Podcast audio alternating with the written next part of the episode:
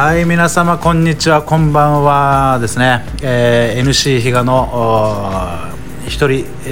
妄想イノベーション、えー、もう今日で第3回ですか？第4回ですかね、始まるんですが、えー、最近はですね本当に、えー、ラジオ編集とかですね。もうほぼほぼ私がこの4チャンネル全部やってるので、えー、まあ、ちょっと楽しみながらもあるんですが、そういった形でやってます。前回が何だろうちょっと急に地政学の話とか してて、まあ、いろんな本当に話すので、あのー、適当に聞いてもらえたら嬉しいです、えー、今はですね何してるかと言いますと、えっと、スポンサーのですねスポンサーさんのやんばる坂はモーリーさんのところでですね、えー、さっきまでちょうどモーリーさんが、えー、ラジオ収録だったのでそのままこちらの方にお邪魔してですね、えー、一人お疲れ会というところで、えー、ちょっとビールを飲ませていただいています。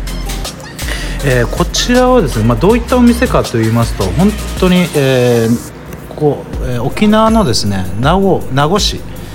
えー、なんですが、まあ、北部ですね北部の名護市っていうところなんですがその中でもですね、まあ、ちょっと異質というか異彩を放っているというかそういったあお店になります。えっとまあ分かりやすく言うとアメリカンですね。アメリカンな内装であるし、まあ、食べ物もそういった形の部分になります。でなんといってもですねこの一番のおすすめ料理がですねえー、この特製厚切り牛タン低温調理で10時間調理してますってやつですね。これはもうちょっとあのたまんないっす。ぜひですねこの、まあ、コロナが落ち着いたらというか、まあ、緊急事態今宣言とかですねそういった状況下じゃない時にはぜひ沖縄に遊びに来て、えー、もらってですねぜひこちらの方に足を運んでいただけたらなというふうに思います。もしかしたらですねこのフィフスチャンネル今5個目6個目っていうところでまた私もラジオしたいですとかっていう方もいらっしゃいますのでどんどんまた、えー、いろんなですねこの LSM のラジオチャンネルは Spotify の中でもたくさん、えー、ファーストセカンドサードという形でですね全然あのジャンルの違うチャンネルがいっぱい増えてきますのであの本当にですね幕の内が好きなような方はですね。是非楽しめるんじゃないかなと。自分に合ったラジオを自分のタイミングでとかですね、えー、今日はこれが聞きたいなみたいな時は是非そういった形で聞いていただけたらなっていう感じですかね。はい。でこのまあ、一番初回ですかね。LSM ラジオの話をあ LSM プロジェクトのことをちょっといろいろ話させていただいてたんですがそもそも私は何やってるんですかとか何やってた人なんですかっていうところもあると思うんですがもともとですね実は私はですね、20代から30代まで土木業のですね現場監督とかをしてました。はい。全然今では考えられないような仕事まあえー、その仕事が考えられないではなくて私今の私を見るとそういった仕事もやってたんですかとかよく言われたりします。でそんな中ですねじゃあ、えー、なぜこう今の状況になったんですかとかっていうこともあると思うんですが、えー、ちょうどですね29歳の時にですねまあえー、この時代感を言うと年が完全バレちゃうんです。まあバレてもいいんですけどね。あのー、ちょうど29歳の時ですね。この政権日本の政権がですね自民党からですね民主党にちょうど切り替わった時だったんですね。でそのことでものすごくこの公共事業というところで煽りを受けましてですねこの私が勤めてた会社の、まあ、地域とかですねそこのエリアの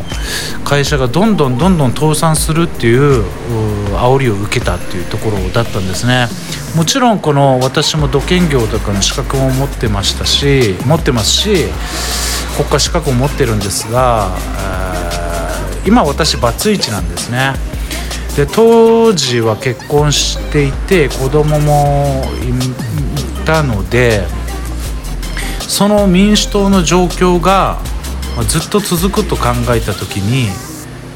えー、その煽りを受けた会社倒産した後の利用、えー、資格者の方々がですねものすごくたくさんいたんですね。その状況を見ると、えー、まず手に職は持ってるなということがありますのでではもっと安定したところにちょっとチャレンジした方がいいんじゃないかなというふうに、まあ、考えたわけですね。えー、その時にやっぱり国がですね、まあ、最後まで、えー、まあ見なきゃいけない、まあ、インフラですよね。いわゆる土土建業もインフラだと思うんですが、えー、そんそこで考えたのが、ま、医療でしたね。病院ですよね。病院関係医療職っていうところだったんですが最初はちょっと看護師さんとか考えたんですけどももともと私般でですねバスケットボールとかもやってましたので、えー、いわゆるスポーツがやりスポーツにちょっと携われたらなっていう思いもありましたのでその中で、えー、このリハビリ職そういった部分に進んだんですね。そこからですね30歳から4年間かけてですね夜間うん、夜間通いましたね。日中はこの精神科病院のデイケアサービスですね。そこで働いて8時半から5時半まで働いてで夜は、まあ、11家に着くの11時ですね。そういった中で4年間過ごしていったんですがえー、じゃあなんで精神科病院のデイケアだったかっていう話もあると思うんですがそれはですね実はもう年齢考えたんですね。年齢が、えー、専門学校の方々現役で来ると高校卒業してすぐ来るじゃないですか。で私30歳で入るのでもはや年齢がちょっとハンデになるんではないかというふうに感じたんですね。それで、えー、ちょっとでもこの学校行ってる期間にえー、そのいわゆる自分の何て言うんですかこの履歴書ですよね。そこでちょっと差つけれるんじゃねえかなっていうのを考えて、えー、バイトは、そのデイサービスに通って少しでもこの医療現場に携わってましたよっていうのを経験としてですねアピールしたかったってことですね、えー、それをやってました。そんな中でですね4年間かけてですね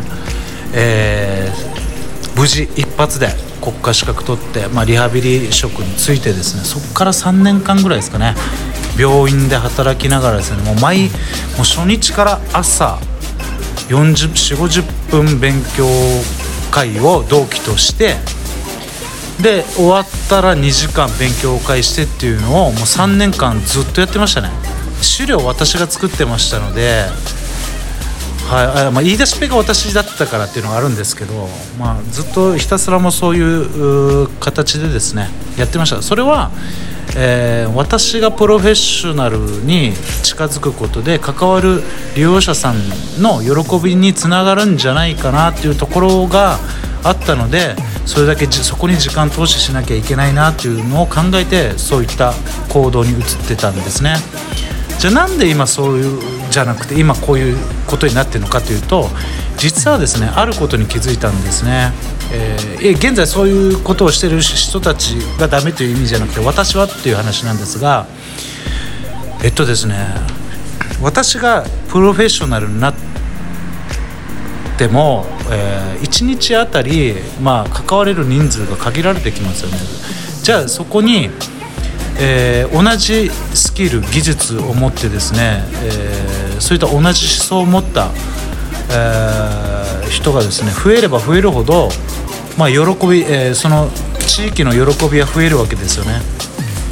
倍になるわけです単純に。なったら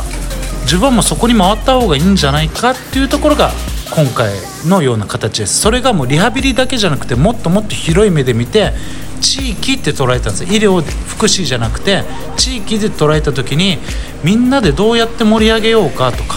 みんなの喜びってどうやったらできるのかなとかそういったところからこの LSM プロジェクトの私が考えた根幹の部分ですね。本当にみんなの幸福幸せとか喜びとかですね。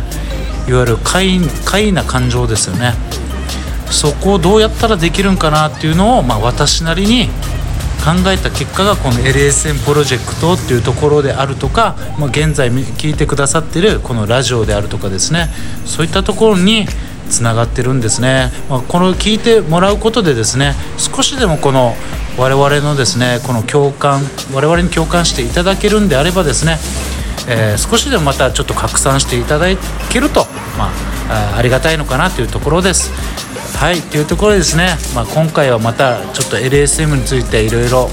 ああだこうだ自由に喋らせていただきました。また、えー、次回ですね何話すかはまた決めてないんですが、えー、というところで、えー、今日は以上にしたいと思います。ありがとうございました。